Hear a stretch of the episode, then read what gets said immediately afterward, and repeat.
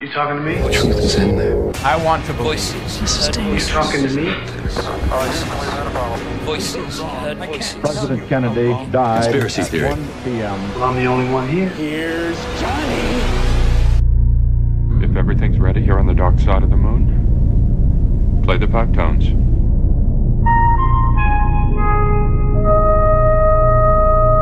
Não, não vamos falar dos encontros imediatos do terceiro grau. Aliás, não consta que o filme de Steven Spielberg esteja relacionado com o nosso satélite natural, porque é precisamente sobre a Lua que hoje vamos falar. Alex Collier é um norte-americano que jura a pé juntos que a nossa Lua é, na verdade, uma nave de transporte interestelar e que já foi contactado por seres extraterrestres. A história é um pouco complexa, mas merece a sua atenção. No livro Letters from Andromeda, Alex descreve uma conversa telepática que manteve com seres alienígenas originários da galáxia Andrómeda, entre os quais se destaca Moraine, da constelação Zenity. Um, they're a particular race uh, that exists in the constellation of Andromeda. Foi este ser supremo que lhe transmitiu uma série de informações. Que, de certa forma, reescrevem tudo o que aprendemos nos livros da escola. O suposto ser extraterrestre explicou-lhe a forma como a humanidade tem vindo a ser enganada. Entre as revelações, consta a descoberta de que, afinal, a Lua, a nossa Lua, é afinal uma base secreta. O satélite da Terra carrega consigo um papel vital na nossa origem, mas de uma forma bem distinta daquela que nos têm ensinado.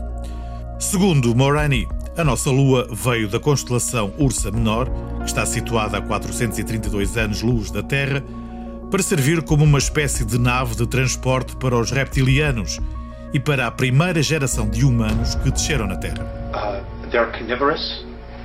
They are not friendly to mankind, and they need to be. They won't eat a dead human. It has to be alive at the time of the killing. Their preference is children. A nossa Lua, ou aquilo que nós entendemos como tal, foi arrastada até ao nosso sistema solar por um asteroide, o qual se cruza com a nossa galáxia a cada 25 mil anos terrestres. Foi também durante estas conversas telepáticas que Moraine revelou que a nossa Lua já orbitou o 17º planeta do sistema estelar de nome Shota, que, como toda a gente sabe, é a casa dos extraterrestres de Andrómeda. Resumindo, o que vemos hoje da Lua é nada mais, nada menos que os restos de uma civilização cósmica com mais de 6 bilhões de anos, chamada Maldek. Ou seja, de acordo com a informação passada para Collier pelos extraterrestres de Andrómeda, estamos aqui porque fomos trazidos por uma civilização extraterrestre que é mais antiga que a idade do nosso próprio Sol. Mas vamos aos pormenores. A Lua é oca e contém enormes instalações subterrâneas construídas por extraterrestres. Existem sete aberturas na crosta lunar, as quais conduzem às ditas bases subterrâneas. Tratam-se de autênticas cidades e estão localizadas no lado oculto da Lua, bem perto da cratera Júlio Verne.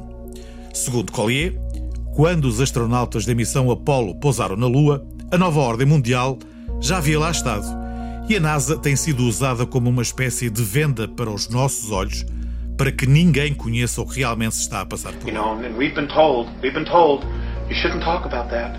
You know, there. Other people say, well, you better not talk about the reptilians. Well, you know, bull. You know, why not? Desde essa altura, o governo mundial mantém um programa de repovoamento lunar que começou por 36 mil pessoas, as quais foram escolhidas segundo critérios muito rigorosos. Num futuro próximo, esta colónia deverá atingir os 600 mil habitantes.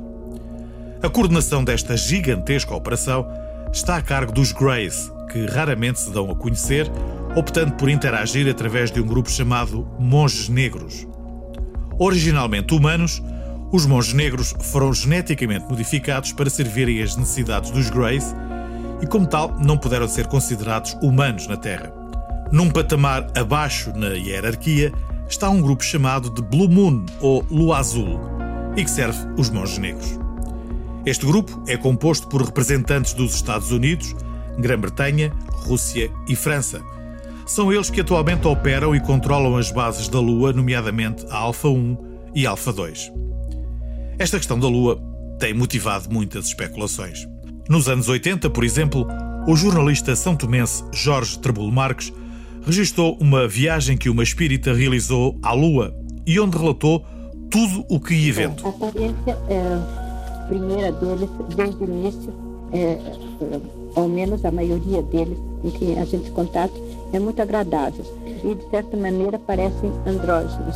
Mais recentemente, o bailarino César Augusto Muniz, responsável pelo canal Conversas da Alma, garantiu que a história da humanidade passa pela narrativa de um antigo índio norte-americano de seu nome, Robert Morningstar, e confirmou a narrativa reptiliana. A raça reptiliana Ariane de Orion e o seu império têm feito várias tentativas para derrubar o atual poder que controla a Terra. Apesar dos rumores que abundam na internet, Alex Collier ainda está vivo.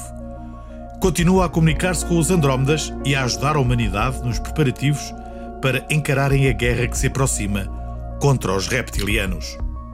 Na verdade, esta será a nossa última hipótese enquanto espécie de reivindicar o nosso planeta, pois se falharmos, provavelmente seremos terminados. E não, isto não é um filme. We are literally only now, as passengers on the ship, finding out and realizing we've been hijacked.